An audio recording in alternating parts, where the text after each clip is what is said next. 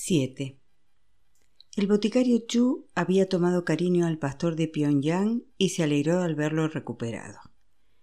Ya solo visitaba a Isaac una vez a la semana y el joven parecía totalmente repuesto. Ya no necesita pasar todo el día en la cama, le dijo el boticario, pero no te levantes todavía. Chu estaba sentado junto a Isaac, que se hallaba tumbado en un camastro en el almacén. La corriente que entraba por los huecos alrededor de la ventana movía el flequillo blanco de Chu ligeramente. Subió la gruesa colcha hasta los hombros de Isaac. ¿Tiene frío? No. Estoy en deuda con usted y la Ayumoni. Todavía estás demasiado delgado. Chu frunció el ceño. Quiero verte fuerte. Tu cara no tiene ninguna curva. ¿No te gusta la comida de aquí? La dueña de la hospedería puso la misma expresión que si le hubieran echado una reprimenda. Las comidas son estupendas, protestó Isaac. Estoy comiendo mucho más de lo que pago de pensión. El menú aquí es mejor que en casa. Isaac sonrió a Yanjin y a Sunya, que estaban en el pasillo. Chu colocó la campana de su estetoscopio en el pecho de Isaac y se inclinó. Su respiración sonaba fuerte y uniforme, similar a la semana anterior. El pastor parecía estar bien. Tose. El boticario escuchó su pecho con atención. Has mejorado, sin duda, pero has estado enfermo la mayor parte de tu vida y has sufrido tuberculosis antes. Tenemos que mantener la guardia. Sí, pero ahora me siento fuerte. Señor, me gustaría escribir a mi iglesia en Osaka para informar de las fechas de mi viaje. Si usted cree que puedo viajar, claro está. Mi hermano me ha hecho prometer que primero conseguiría su permiso. Isaac cerró los ojos como si rezara. Antes de que te marcharas de Pyongyang, ¿tu médico consideró adecuado que viajaras solo a Osaka? Me dieron permiso, pero el médico y mi madre no estaban conformes con mi marcha. No obstante, a mi partida estaba fuerte, más de lo que había estado nunca. Pero, claro, después enfermé, no hay duda. Debería haberles escuchado, pero me necesitaban en Osaka. Tu médico te dijo que no fueras, pero lo hiciste de todos modos.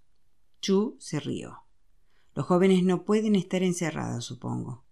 Así que ahora deseas partir de nuevo y esta vez quieres mi permiso. ¿Qué ocurriría si te pasara algo por el camino o si enfermaras al llegar allí? Negó con la cabeza y suspiró. ¿Qué puedo decir? No puedo detenerte, pero pienso que deberías esperar. ¿Cuánto tiempo? Al menos dos semanas más, quizás tres. Isaac miró a Yanjin y Sunya. Se sentía avergonzado. Me siento fatal por haber sido una molestia y por haberlas puesto en riesgo. Gracias a Dios nadie ha enfermado. Lo siento mucho. Por todo. Yanjin negó con la cabeza.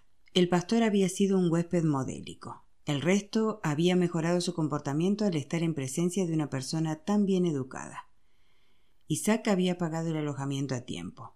La mujer se sentía aliviada porque su salud hubiera mejorado tanto. Chu dejó a un lado su estetoscopio. No obstante, no deberías darte prisa a regresar a casa. El tiempo aquí es mejor para tus pulmones que en el norte y el de Osaka es similar a este. Los inviernos no son tan severos en Japón. Isaac asintió.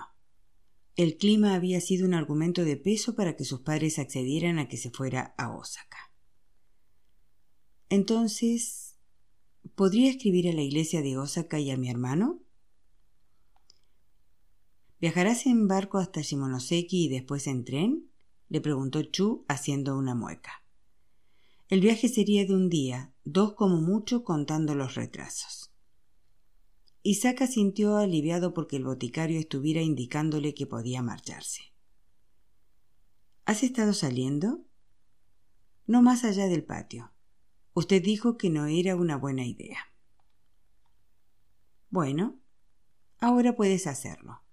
Deberías dar un buen paseo o dos cada día cada uno más largo que el anterior.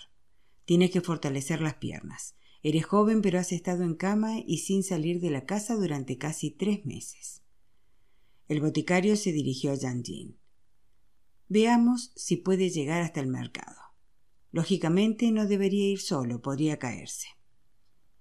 Chu dio una palmadita a Isaac en el hombro antes de despedirse y prometerle que regresaría la próxima semana. A la mañana siguiente Isaac terminó su estudio de la Biblia y sus oraciones y tomó el desayuno solo. Los huéspedes ya se habían marchado a trabajar. Se sentía suficientemente fuerte para ir a Osaka y quería hacer los preparativos para el viaje. Antes de dirigirse a Japón, su intención había sido visitar al pastor de la iglesia de Busan, pero no había tenido la oportunidad. No había contactado con él por miedo a contagiarlo. Sentía las piernas bien, no tan inseguras como antes. Había estado haciendo los ejercicios suaves que su hermano mayor Samuel le había enseñado cuando era niño.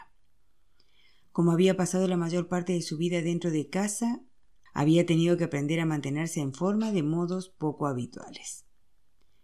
Jean acudió para llevarse la bandeja del desayuno. Le sirvió un té de cebada y él le dio las gracias. Creo que me gustaría dar un paseo. Puedo ir solo, dijo sonriendo. No tardaré mucho. Esta mañana me siento muy bien. No iré lejos. Jean no pudo evitar palidecer. No podía mantenerlo enjaulado como si fuera un valioso gallo de su gallinero, pero ¿qué ocurriría si se caía? Los alrededores de la casa estaban desiertos. Si sufría un accidente paseando por la playa, nadie lo vería. No debería ir solo, señor. Los huéspedes estaban en el trabajo o en el pueblo haciendo cosas de las que ella no quería saber nada. En aquel momento no había nadie a quien pudiera pedirle que lo acompañara. Isaac se mordió el labio. Si no fortalecía sus piernas, tendría que retrasar el viaje. Sería una gran molestia. Hizo una pausa. Sé que tiene mucho trabajo, pero quizás podría acompañarme a dar un paseo breve. Era licencioso pedir a una mujer que paseara con él por la playa, pero si no salía, creía que se volvería loco. Si no puede, lo comprendo. Daré un paseo muy corto junto al agua, solo serán unos minutos. De niño había sido un inválido privilegiado. Sus tutores y criados habían sido su compañía principal. Cuando hacía buen tiempo y no estaba bien para caminar, los criados o sus hermanos mayores lo llevaban en sus espaldas. Si el médico quería que tomara el aire, el jardinero ponía a Isaac en una carretilla y lo paseaba por el jardín dejando que el niño arrancara las manzanas de las ramas bajas. Isaac Casi podía oler el embriagador perfume de las manzanas, notar el peso de la fruta roja en sus manos y saborear el dulce crujido del primer bocado mientras su pálido jugo bajaba por su muñeca. Añoraba su hogar y se sentía como un niño enfermo de nuevo, encerrado en su habitación y suplicando permiso para ver la luz del sol. Jean estaba sentada de rodillas, sin saber qué decir, con las manos pequeñas y ásperas sobre su regazo. No estaba bien que una mujer paseara con un hombre que no era de su familia. Ella era mayor que él, así que no temía las habladurías, pero Jean nunca había caminado junto a un hombre que no fuera su padre o su marido. Él observó con atención su rostro preocupado. Se sentía fatal por causar tantas molestias. Ya he hecho mucho por mí, pero yo no dejo de pedirle más. Jean Jean irguió la espalda. Nunca había disfrutado de un paseo por la playa con su marido. Las piernas y la espalda de Juni le habían causado un profundo dolor. Él no se había quejado, pero tenía que conservar su energía para el trabajo. Cuánto debió desear poder correr como un niño normal, llenándose los pulmones de aire salado y persiguiendo las gaviotas. Cosas que casi todos los niños de Yeongdo habían hecho en su infancia. Isaac decidió esperar hasta que uno de los huéspedes pudiera acompañarlo. A veces soy muy egoísta, le dijo, lo siento. Chanjin se incorporó. Necesitará su abrigo. Iré a buscarlo. El intenso aroma de las algas, la jabonosa espuma de las olas a lo largo de la playa rocosa y el paisaje azul grisáceo, vacío excepto por las aves blancas que volaban en círculos sobre ellos. Las sensaciones eran casi imposibles de soportar después de pasar tanto tiempo en ese cuarto diminuto. El sol de la mañana calentaba la cabeza sin cubrir de Isaac. Nunca se había emborrachado, pero imaginaba que era así como se sentían los campesinos en el Chuseok después de beber demasiado. Cuando llegaron a la playa, Isaac se quitó los zapatos de cuero para llevarlos en las manos. Caminaba con seguridad, sin sentir ni rastros de la enfermedad en su cuerpo largo y flaco. No se sentía fuerte, pero se notó mejor que antes. Gracias, dijo sin mirar a la mujer. Su rostro pálido resplandecía bajo la luz de la mañana. Cerró los ojos e inhaló profundamente. Jean miró al joven sonriente. Poseía cierta inocencia, suponía, una especie de integridad infantil que no podía ser escondida. Apetecía protegerlo. Ha sido muy amable conmigo. Jean descartó sus palabras con un ademán sin saber qué hacer con su gratitud. Estaba triste. No tenía tiempo para paseos y estar fuera hacía que el peso que escondía en su corazón tomara una forma definida y la presionara desde el interior. ¿Puedo hacerle una pregunta? Claro. ¿Su hija está bien? Chanjin no respondió. Mientras caminaban por la playa se había sentido como si estuviera en otro sitio, aunque no sabía dónde exactamente. Aquel lugar no parecía la cala que había detrás de su casa apenas a un par de metros del patio trasero. Estar con el joven pastor la desorientaba, aunque su inesperada pregunta rompió el delicado hechizo. ¿Qué había observado para que le preguntara por Sunya? Pronto se le hincharía el vientre y su estado sería obvio, pero todavía no se le notaba. ¿Qué pensaría el pastor cuando lo supiera? ¿Le importaría? Está embarazada. En cuanto lo dijo, supo que hacía bien en contárselo. Debe ser difícil para ella teniendo lejos a su marido. No tiene marido. No era raro que Isaac pensara que el padre del niño trabajaba en una mina o en una fábrica de Japón. Es un hombre. Ella no quiere decir nada. Sunja le había contado que estaba casado y tenía otros hijos. Jin no sabía nada más. Sin embargo, no quería contarle eso al pastor. Era demasiado humillante. La mujer parecía desesperada. Los huéspedes le llevaban a Isaac los periódicos para que lo leyera en voz alta y últimamente todas las noticias eran tristes. Notaba una abrumadora sensación de desolación en la gente. El país llevaba más de dos décadas bajo el gobierno colonial y nadie veía un final a aquella situación. Parecía que todos se habían rendido. Estas cosas ocurren en todas las familias. No sé qué va a hacer de ella. Se ha arruinado la vida. Antes habría sido difícil que se casara, pero ahora. Isaac no lo comprendía y Chanjin se lo explicó. Por la condición de mi marido, la gente no quiere eso en sus descendientes. Entiendo. Es difícil ser una mujer soltera, pero tener un hijo sin marido. Los vecinos no lo aprobarán. ¿Y qué será de ese niño sin un nombre? No podemos registrarlo con nuestro apellido. Jean nunca había hablado tan libremente con un desconocido. La mujer siguió caminando, pero aminoró el paso. Desde que supo la noticia había intentado pensar algún modo de solucionarlo, pero no se le había ocurrido nada. Sus hermanas solteras no podían ayudarla y su padre había muerto hacía mucho. No tenía hermanos. Isaac estaba sorprendido, pero no demasiado. Había escuchado cosas parecidas antes. En una iglesia donde se espera el perdón se oye todo tipo de cosas. El padre del niño ¿No es posible localizarlo? No lo sé. Ella no habla de él. No se lo he contado a nadie, solo a usted. Sé que su trabajo es aconsejar a la gente, pero nosotras no somos cristianas. Lo siento. Usted me salvó la vida. Habría muerto si no me hubiera acogido y cuidado. Ha hecho mucho más por mí de lo que se espera que haga por sus huéspedes. Mi marido murió de eso. Usted es un hombre joven.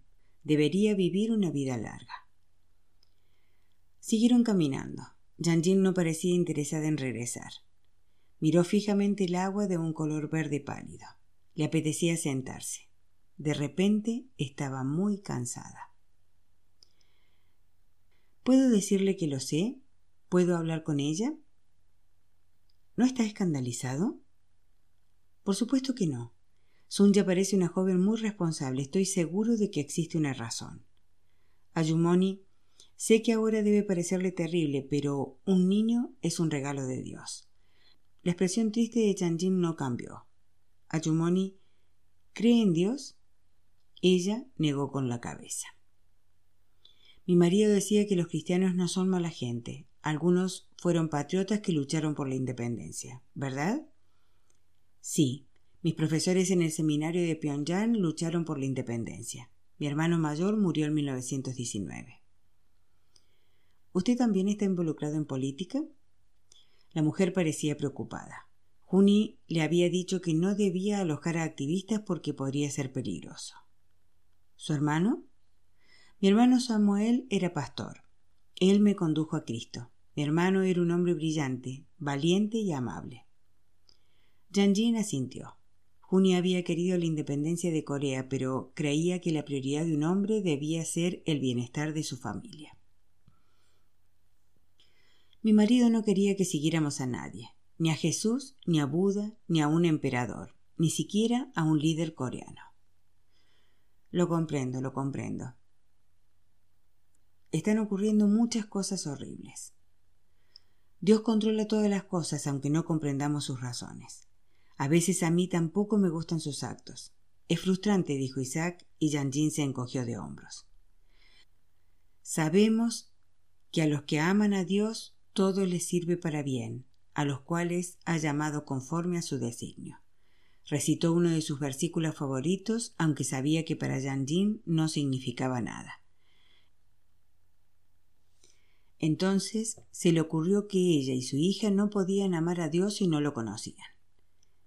Siento lo que estás sufriendo. No soy padre, pero creo que todos los padres sufren con sus hijos.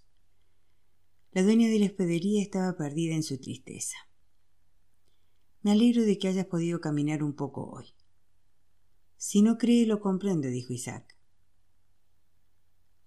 ¿Su familia hace el yesa? No. Isaac sonrió. En su familia nadie observaba los rituales para los muertos. Tampoco los protestantes a los que él conocía. Mi marido creía que no era necesario.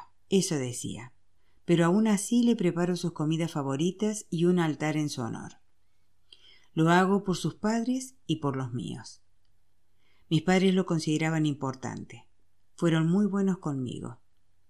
Limpio sus tumbas y la de todos mis bebés muertos. Hablo con los muertos aunque no creo en fantasmas, porque hacerlo me hace sentir bien. Puede que eso sea Dios. Un Dios bueno no habría dejado morir a mis hijos. No puedo creer en eso. Mis bebés no habían hecho nada malo. Estoy de acuerdo. No habían hecho nada malo. La miró pensativamente. Pero un Dios que hace todo lo que creemos que es justo y bueno no sería el creador del universo. Sería nuestra marioneta. No sería Dios. Hay más cosas de las que podemos conocer. Jandine no dijo nada, pero se sentía más tranquila. Si Sun ya habla con usted, quizás sirva de ayuda. No sé cómo, pero podría ser. Le pediré que salga a pasear conmigo mañana. Jin se giró para volver atrás. Isaac caminó a su lado.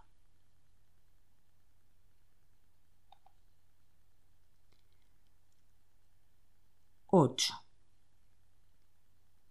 Cuando terminó de escribir la carta para su hermano, Isaac se apartó de la mesa baja y abrió la estrecha ventana de la habitación. Inhaló profundamente el aire frío. El pecho no le dolió. Durante toda su vida todos los que lo rodeaban habían hablado sobre su muerte temprana como una certeza. Había sido un niño enfermizo y durante su juventud había padecido grandes males en el pecho, corazón y estómago. Por lo tanto, poco se había esperado de su futuro. Cuando se graduó en el seminario, incluso a él le sorprendió estar vivo para verlo. Era extraño, pero toda aquella charla sobre su inevitable muerte no lo había desanimado. Casi se había acostumbrado a la muerte. Su fragilidad había reforzado su convicción de que debía hacer algo importante mientras tuviera tiempo. Su hermano Samuel, el mayor de los tres, nunca había estado enfermo, pero murió joven.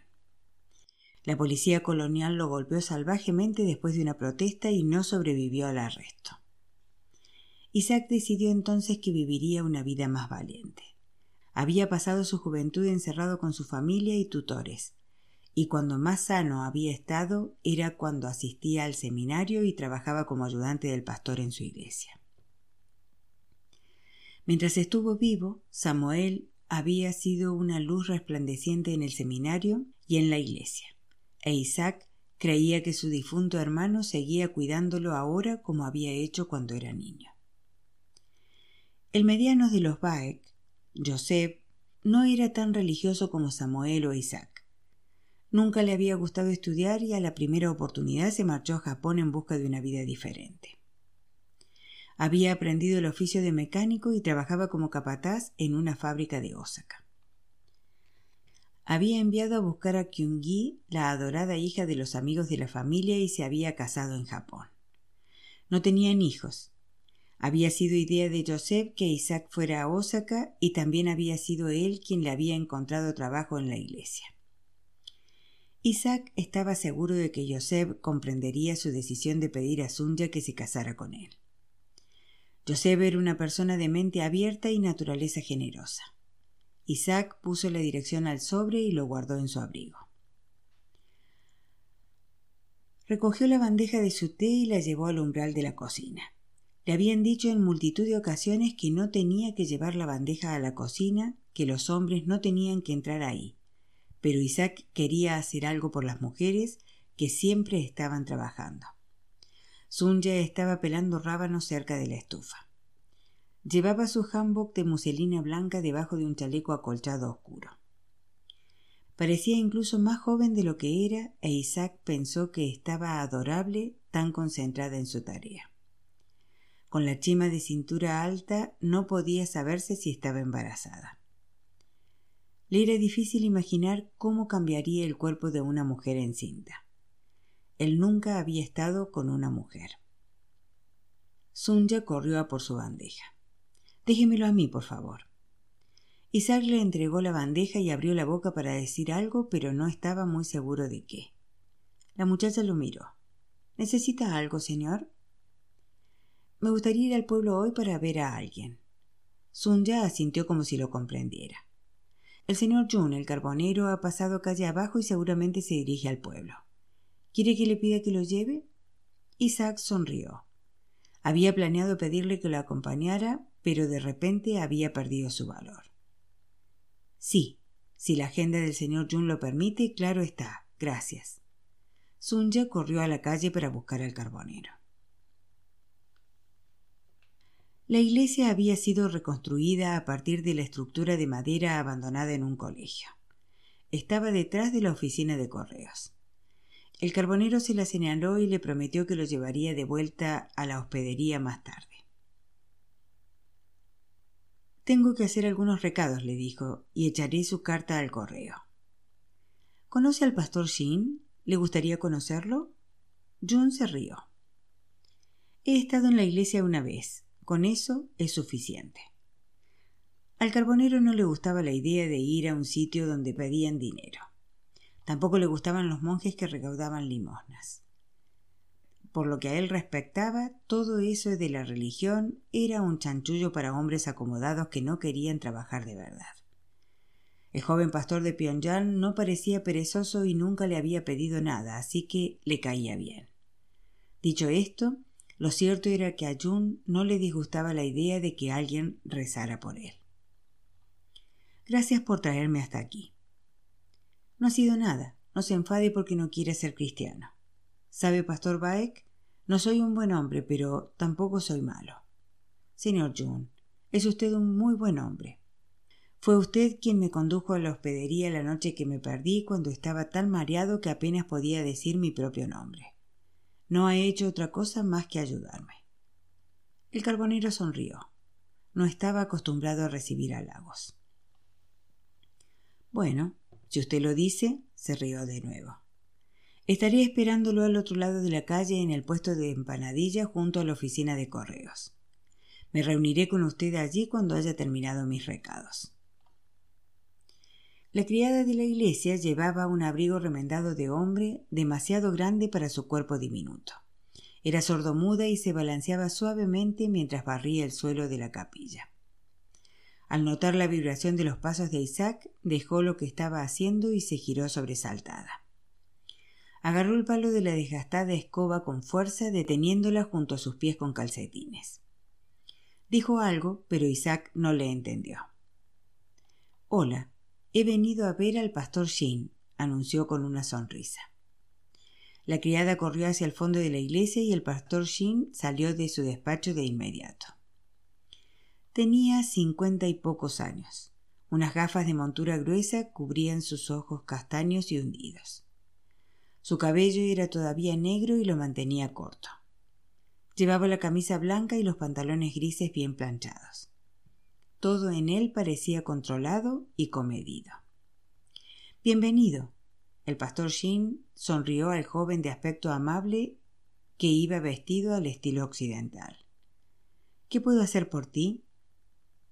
Soy Baek Isaac. Mis profesores del seminario le escribieron en mi nombre, creo. Pastor Baek, por fin estás aquí. Te esperaba hace meses. Me alegro de verte. Ven, mi despacho está en la parte de atrás. Allí se está un poco más caliente. Antes de continuar, pidió a la criada que les llevara té. ¿Cuánto tiempo llevas en Busan? No sabíamos cuándo pasarías por aquí. ¿Vas camino de la parroquia de Osaka? Apenas le daba la oportunidad de contestar a todas sus preguntas. El pastor hablaba rápidamente sin detenerse a escuchar las respuestas de Isaac. Jin había asistido al seminario de Pyongyang casi en la época de su fundación y estaba encantado de ver a un graduado reciente. Amigos que habían estado con él en el seminario habían sido profesores de Isaac. ¿Tienes algún sitio donde quedarte? Podríamos prepararte una habitación aquí. ¿Dónde están tus cosas? El hombre estaba muy contento. Había pasado mucho tiempo desde la última vez que un nuevo pastor había pasado por allí. Muchos misioneros occidentales habían abandonado el país debido a la mano dura del gobierno colonial y pocos jóvenes se unían al clero. Últimamente Jin se había sentido solo. Espero que te quedes un tiempo con nosotros. Isaac sonrió. Discúlpeme por no haber venido a visitarlo antes. Mi intención era hacerlo, pero he estado muy enfermo recuperándome en una hospedería de Yongdo. La viuda de Kim Honey y su hija han estado cuidando de mí. La hospedería está más cerca de la playa que el ferry. ¿Las conoce? El pastor Shin la dio la cabeza. No, no conozco demasiado gente en la isla de Yongdo. Podría haber ido a visitarte allí. Tienes buen aspecto, un poco delgado, pero parece que nadie come lo suficiente últimamente. ¿Has almorzado? Podemos compartir nuestra comida. Ya he comido, señor. Gracias. Cuando la criada les llevó el té, los dos religiosos se tomaron de las manos y rezaron dando gracias por la llegada de Isaac. ¿Planeas marcharte a Osaka pronto? Sí. Bien, bien.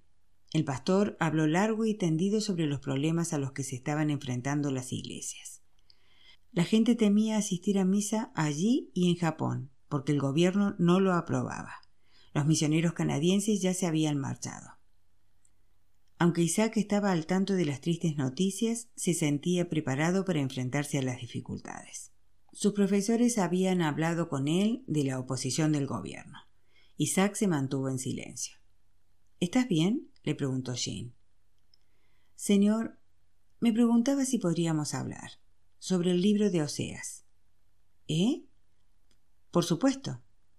El pastor Jim parecía desconcertado. Dios pide al profeta Oseas que se case con una ramera y críe a unos niños de los que no es padre. Supongo que el Señor lo hizo para enseñarle qué se siente al estar comprometido con una persona que continuamente te traiciona, ¿no es así? le preguntó Isaac. Bueno, sí, entre otras cosas. Y el profeta Osea obedece la voluntad del Señor, dijo el pastor Shin con voz sonora. Aquella era la historia sobre la que había hablado antes. El Señor sigue comprometido con nosotros incluso cuando pecamos. Sigue amándonos. En cierto sentido, la naturaleza de su amor por nosotros es parecida a la de un matrimonio largo, o al afecto que sienten unos padres por un hijo imperfecto. Se pide a Oseas que sea como Dios al mantenerse junto a una persona que es difícil de amar. Nosotros somos difíciles de amar cuando pecamos. Un pecado es siempre una ofensa al Señor. Jean miró con atención el rostro de Isaac para saber si lo estaba entendiendo. Isaac asintió con seriedad. ¿Cree que es importante que sintamos lo que Dios siente? Sí, por supuesto. Si quieres a alguien, no puedes evitar compartir su sufrimiento. Si nosotros amamos a nuestro Señor, no solo lo admiramos o le tememos o queremos cosas de Él. Debemos reconocer sus sentimientos, su angustia ante nuestros pecados. Debemos comprender su sufrimiento porque el Señor sufre con nosotros, sufre como nosotros. Es un consuelo saber que no estamos solos en nuestro sufrimiento. Señor, la viuda de la casa de huéspedes y su hija me salvaron la vida. Llegué a su puerta con tuberculosis y cuidaron de mí durante tres meses. El pastor Shin asintió con comprensión. Hicieron algo maravilloso, una obra noble y amable. Señor, la hija está embarazada y el padre del bebé la ha abandonado. No está casada y el niño no tendrá apellido, le explicó Isaac. Shin lo miró con gesto preocupado. Creo que debería pedirle que se case conmigo. Si dice que sí, la llevaré conmigo a Japón. En ese caso, me gustaría que nos casara antes de irnos. Para mí sería un honor que... El pastor Shin se cubrió la boca con la mano derecha. Los cristianos hacían cosas así. Sacrificaban sus posesiones e incluso sus vidas, pero tales decisiones debían tomarse por una buena razón y con sobriedad. San Pablo y San Juan dijeron examínenlo todo. ¿Has escrito a tus padres sobre esto? No, pero creo que lo comprenderían. Me he negado a casarme hasta ahora y ya no esperan que lo haga. Puede que se alegren. ¿Por qué no has querido casarte? He estado enfermo desde que nací. Los últimos años he mejorado, pero recaí de nuevo de camino aquí. Nadie de mi familia esperaba que viviera más allá de los veinticinco años. Ahora tengo veintiséis. Isaac sonrió. Si me casara y tuviera hijos, dejaría una viuda joven y quizás algunos huérfanos. Sí, entiendo. Ya debería estar muerto, pero estoy vivo, Señor. Y me alegro mucho de ello. Alabemos al Señor. Sonrió al joven sin saber cómo protegerlo de su deseo de hacer tal sacrificio. Más que nada se sentía incrédulo. De no haber sido por las cariñosas cartas de sus amigos de Pyongyang atestiguando la inteligencia y competencia de Isaac, habría pensado que era un lunático religioso. ¿Qué piensa la joven de esta idea? No lo sé, todavía no he hablado con ella. La viuda me contó la situación de su hija ayer mismo y anoche, antes de mis oraciones nocturnas, se me ocurrió que había algo que podía hacer por ellas. Dar a la mujer y al niño mi apellido. ¿Qué es mi apellido para mí? Es solo una cuestión de suerte que naciera hombre para así poder cederlo a mis descendientes. No es culpa de la joven haber sido abandonada por un canalla, y aunque el padre sea una mala persona, el niño que está por nacer es inocente. ¿Por qué debería sufrir él? Sin un apellido lo aislarán. Shin no podía discrepar. Isaac continuó. Si el Señor me permite vivir, intentaré ser un buen marido para Sunja y un buen padre para su hijo. ¿Sunya? Sí, la hija de la dueña de la hospedería. Tu fe es buena, hijo, y tus intenciones son loables, pero todos los niños deberían ser queridos. Los hombres y las mujeres de la Biblia rezaban y esperaban pacientemente la llegada de los hijos. Ser estéril es una desgracia, ¿no es cierto? Si no me caso y tengo hijos, será como si fuera estéril. Isaac nunca antes había articulado aquel pensamiento. Su deseo repentino de tener una esposa y una familia lo hacía sentirse extraño, pero bien. Jean sonrió débilmente al joven pastor. Después de perder a cuatro de sus hijos y a su esposa por el cólera cinco años antes, no podía hablar sobre desgracias.